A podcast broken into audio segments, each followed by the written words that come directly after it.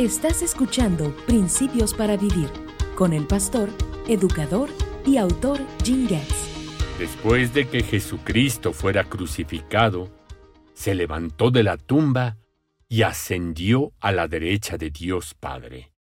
Implementó un maravilloso plan. Al finalizar la cena de Pascua, prometió a los apóstoles que enviaría a otro abogado defensor el Espíritu Santo. Cuando viniera, el Espíritu Santo les enseñaría todas las cosas y les recordaría todo lo que Jesús les había dicho. Después de que salieron del aposento alto, se dirigieron a Getsemaní. En el camino, Jesús debió detenerse para compartir estas increíbles palabras.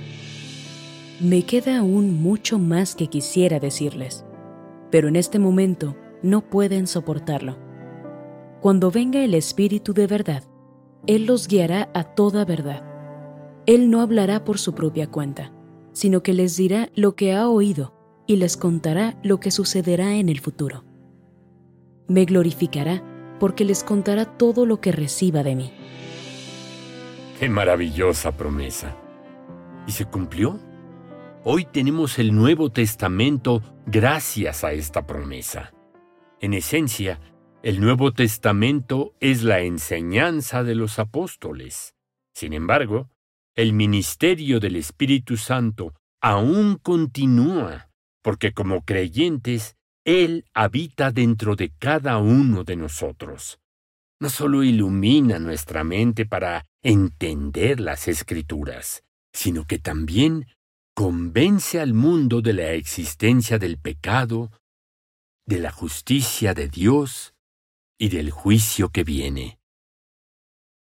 Abre la mente de los no creyentes para que comprendan que su autorrectitud no está a la altura del estándar de Dios, el Cristo resucitado. Así, al llevar a cabo la gran comisión hoy día, Recordemos este principio para vivir.